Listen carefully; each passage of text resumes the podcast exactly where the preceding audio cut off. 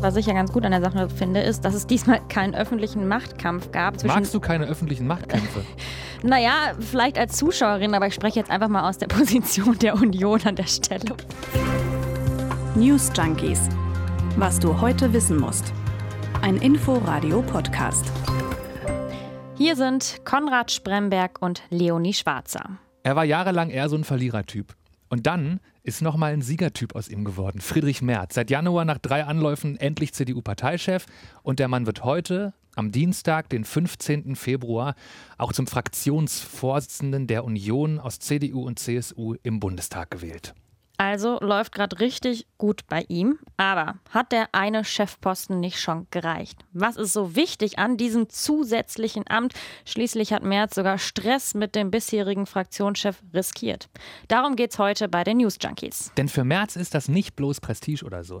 Also es geht hier echt um Macht und um Einfluss und um Öffentlichkeit, um politisches Kapital. Und dieses Amt Fraktionschef ist ein ganz schön wichtiges, ein einflussreiches Amt, auch in jeder anderen Partei natürlich. In der nächsten guten Viertelstunde erfahrt ihr, warum das so ist.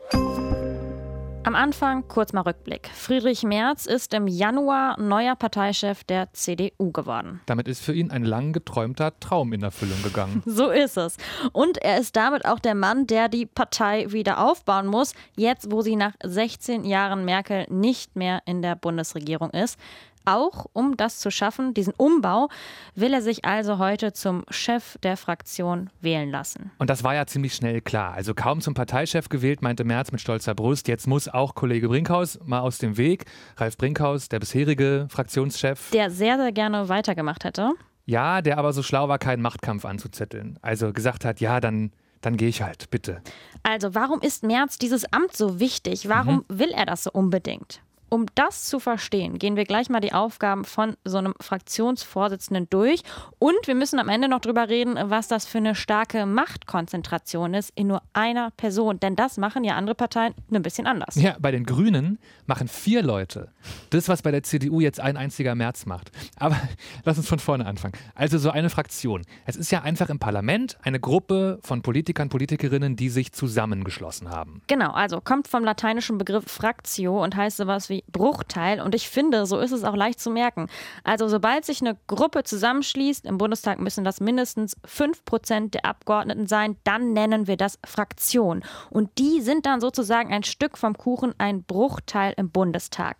Und ganz wichtig, die müssen nicht unbedingt aus der gleichen Partei sein. Klar, also sieht man ja bei CDU und CSU, die sich zusammengeschlossen haben zu einer großen Fraktion im Bundestag. Da haben sich zwei Parteien einfach gesagt, wir machen es miteinander. Genau. Also meistens gehören tatsächlich die Mitglieder einer Fraktion auch derselben Partei an, aber das ist eben nicht immer so, wie mhm. du gerade schon gesagt hast. Also alternativ dürfen das auch Parteien sein, die ähnliche Ziele haben, das ist schon eine Voraussetzung, und nicht in einem Bundesland miteinander in Konkurrenz stehen, was ja bei CDU und CSU nicht so ist. Stimmt, die Voraussetzung ist wichtig. CSU nur in Bayern, CDU nur im Rest. Okay, also es gibt eine Partei, ein paar von denen sind Abgeordnete im Bundestag, haben sich wählen lassen mhm. und schließen sich dann da im Bundestag wiederum zu Fraktionen zusammen.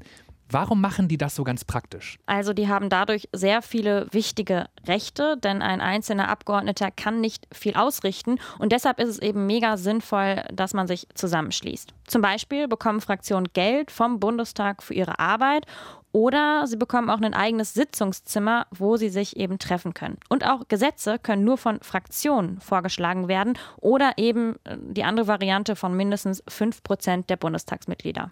So eine Fraktion, so eine Gruppe im Bundestag hat dann einen Chef oder eine Chefin, manchmal auch zwei. Und was sie den ganzen Tag machen, sind einerseits sehr öffentliche Sachen, aber andererseits auch eine Menge, wovon man gar nicht so viel mitbekommt. Wir haben das jetzt mal aufgeteilt in die Aufgaben von den Fraktionsvorsitzenden in parlamentarische Arbeit im Plenarsaal, außerhalb vom Plenarsaal und in die Arbeit ganz draußen, also außerhalb vom Parlament. Okay, du fängst an. Friedrich Merz als neuer Fraktionschef der Union im Bundestag. Was wird im großen Sitzungssaal, also im Plenarsaal, von ihm zu hören und zu sehen sein? Also viele reden auf jeden Fall. Ich Mhm. bin mir sicher, das ist ein Hauptgrund, warum Merz dieses Amt so gerne haben wollte. Als Chef von deiner Fraktion bist du auch sowas wie deren Sprecher, der Wortführer. Das ist ein Amt, in dem du Aufmerksamkeit kriegst. Wenn es Debatten zwischen den Parteien im Bundestag gibt, dann haben die Fraktionschefs und Chefen einfach eine sehr gewichtige Stimme, werden zu diesen Debatten sowieso gerne auch befragt von Medien. Friedrich Merz ist in Zukunft der Klassensprecher, kann man sagen, der zweitgrößten Fraktion im Bundestag. Okay, das kann man sich gut merken. Und es ist ja so, dass bei Abstimmungen im Bundestag, da versuchen die Fraktionen ja meistens möglichst geschlossen für oder gegen etwas zu sein. Aber die Abgeordneten, die sind sich ja längst nicht immer alle einig. Also was macht der Fraktionschef denn, wenn es in seinem eigenen Laden Streit gibt, also innerhalb der Fraktion? Ja, das ist die zweite große Aufgabe von seiner parlamentarischen Arbeit, würde ich sagen. Er muss auch innerhalb seiner Fraktion vermitteln und Mehrheiten organisieren. Da ist der Job von Friedrich Merz aber jetzt gerade ein bisschen anders, als das vorher bei Brinkhaus war, seinem Vorgänger, weil die Union damals noch regiert hat. Und wenn du in einer Regierungspartei Fraktionschef bist, dann musst du halt andauernd für die Regierung parlamentarische Mehrheiten organisieren. Weil, also stell dir vor, Olaf Scholz, Regierung will ein Gesetz machen, dann muss der Bundestag zustimmen, damit dieses Gesetz durchgeht. Und dafür legt im Vorhinein irgendwann der SPD-Fraktionschef los und checkt, wie viele Stimmen kriegen wir auf jeden Fall aus der Fraktion, wer ist dafür, wer ist dagegen, müssen wir vielleicht noch Kompromisse vereinbaren und kommen wir an diesen Punkt, den du gerade meintest, dass wir alle geschlossen abstimmen können. Also managt das so ein bisschen. Das ist sozusagen die Rolle von einem Fraktionschef oder einer Fraktionschefin quasi im Plenarsaal. Aber nicht nur da haben die eine besondere Aufgabe. Es gibt ja auch noch andere Bereiche, zum Beispiel Ausschüsse im Bundestag, also sozusagen die Themensitzungen der Abgeordneten. Da werden Gesetze vorbereitet, weil das im Bundestag einfach viel zu kompliziert wäre mit allen zusammen. Zum Beispiel gibt es den Innenausschuss oder auch den Verkehrsausschuss. Und der Fraktionschef oder die Fraktionschefin hat in allen diesen Ausschüssen eine beratende Stimme. Also, also kann überall so ein bisschen mitreden, aber dadurch eben nicht automatisch auch mit abstimmen. Okay, das sind die Ausschüsse. Da sitzen Vertreter, Vertreterinnen von mehreren Parteien immer drin. Und dann gibt es ja noch die Fraktionssitzungen. Genau, also das sind ja so ein bisschen die Clubtreffen. Da wird darüber gesprochen, wie sich die Fraktion zu bestimmten Fragen verhält. Die Abgeordneten, die sitzen dann in ihren Sitzungsräumen zusammen, haben wir eben schon drüber gesprochen, dass sie die eben auch gestellt bekommen. Und da ist der Fraktionschef natürlich auch wichtig, denn er oder sie bereitet die Sitzung vor und versucht dann natürlich als Klassensprecher, hast du ja eben gesagt, den Laden so ein bisschen zusammenzuhalten. Und dann, letzte Aufgabe, sind dann noch die Fernsehkameras. Und da ist Friedrich Merz jetzt natürlich der Obermacker. Also wenn jemand zur Politik der Union und vor allem der CDU eine Frage hat, Friedrich Merz kann sie öffentlich beantworten. Und wenn die Frage wichtig ist, dann machen das auch nicht so viele andere wahrscheinlich. Bei manchen Spezialthemen würde er natürlich sagen, hey, frag doch lieber meine Fachkollegin. Wir haben Experten für Außenpolitik und für Energiepolitik. Aber bei den großen Fragen zur Partei CDU und zur Unionsfraktion im Bundestag, da wird halt in nächster Zeit Friedrich Merz die wichtigste öffentliche Figur sein. Okay, das an der Stelle mal die wichtigsten Aufgaben des Fraktionsvorsitzes. Und dann hat Merz aber noch aus einem anderen Grund eine besondere Rolle, denn er wird Oppositionsführer. So nennt man den Fraktionschef der größten Oppositionspartei. Hat er dadurch eigentlich besondere Aufgaben? Nee, das ist eigentlich eher was Symbolisches. Also in Bezug auf den Bundestag ähm, ist das Amt jetzt nicht in der Verfassung festgeschrieben und hat auch keine besonderen festgelegten Aufgaben, aber wird eben unter Politikerinnen und Politikern ganz gerne betont. Denn Merz ist jetzt sozusagen der direkte Gegenspieler von Bundeskanzler Olaf Scholz und deshalb ist das Amt informell ziemlich wichtig. Und auch nach so Events wie zum Beispiel der Regierungserklärung von Scholz, da darf dann zuerst der Oppositionsführer sprechen. Ist schon wichtig und wir erinnern uns, im Dezember war das ja noch der Vorgänger von Merz, Ralf Brinkhaus. Generell kann man sagen, ist die Opposition ja weniger in der Öffentlichkeit, weniger präsent natürlich als die Regierungsparteien. Und da ist das Amt des Fraktionschefs, also des Oppositionsführers, eine Möglichkeit, noch so ein bisschen in Erscheinung zu treten, so ein bisschen ja rauszukommen an die Öffentlichkeit. Ich fasse zusammen, der Chef oder die Chefin von einer Fraktion im Bundestag ist sowas wie deren Klassensprecherin, muss Mehrheiten organisieren, Sitzungen vorbereiten und die Fraktion zusammenhalten, kann in Ausschüssen mitreden und sollte Bock auf Fernsehkameras haben. Genau, und analog gibt es natürlich auch in anderen Parlamenten, Landtage zum Beispiel oder das Europaparlament. Die funktionieren ein bisschen anders als der Bundestag, aber eine wichtige Rolle mit viel Gestaltungsmöglichkeiten haben die Fraktionsvorsitzenden auch da. Ich würde gerne jetzt zum Schluss noch über Macht und politische Kultur reden einmal, weil ich finde, da kann man an dieser Rolle Fraktionsvorsitz was ganz Interessantes beobachten. Wie viele andere Parteien im Deutschen Bundestag machen das, so wie die CDU, dass sie Parteivorsitz und Fraktionsvorsitz komplett auf eine Führungsperson konzentrieren. Keine einzige. Also, ja. ja. also bei der AfD ist Tino Kruppalla sowohl Fraktions- als auch Parteichef, aber die Fraktion leitet er nicht alleine. Mhm. Ich finde am größten ist der Kontrast zur Union bei Grünen und Linken, denn da gibt es jeweils unterschiedliche Doppelspitzen für Partei und Fraktion. Also insgesamt vier Chefs und Chefinnen wo im Gegensatz dazu Friedrich Merz völlig alleine ist. Ist schon spannend, wie unterschiedlich die Parteien ihre Macht verteilen, oder? Ja, gibt durchaus unterschiedliche Argumente für beide Ideen. Mhm, dann hören wir jetzt mal zuerst Ruprecht Polenz, CDU-Urgestein, war mal Generalsekretär. Der hat heute im Bayerischen Rundfunk erklärt, er hält die Strategie von Merz für genau richtig.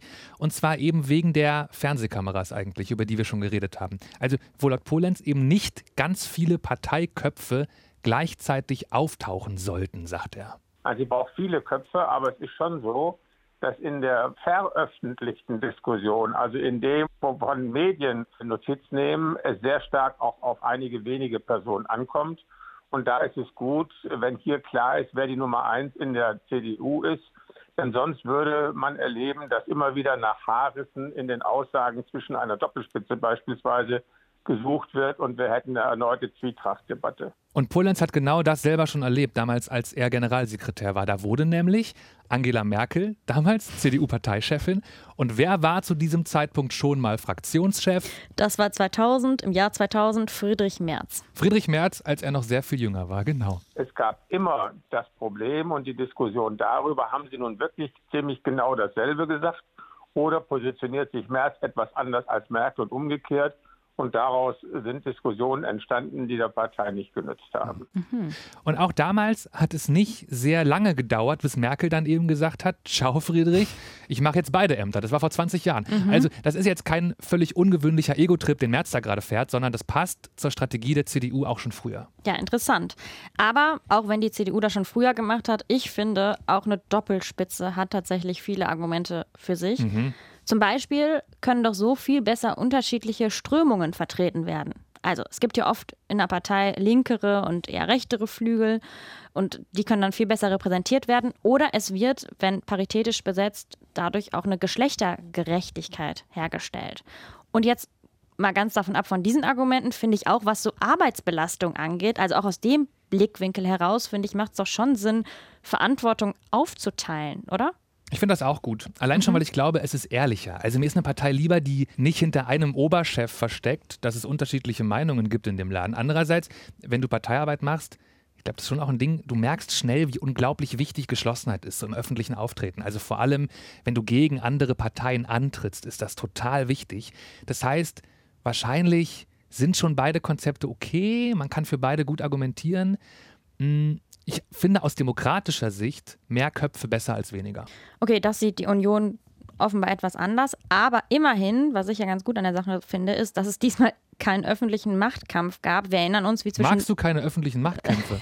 naja, vielleicht als Zuschauerin, aber ich spreche jetzt einfach mal aus der Position der Union an der Stelle oder der CDU, wie zwischen Söder und Laschet, als es um die Kanzlerkandidatur ging. Hm. So, also, last question. Fraktionsvorsitz, Konrad, ist es ein cooler Job? Ja, cooler Job, sage ich jetzt. Also, wenn du parlamentarische Arbeit gestalten willst, dann ja, dann ist das doch dein Karriereziel.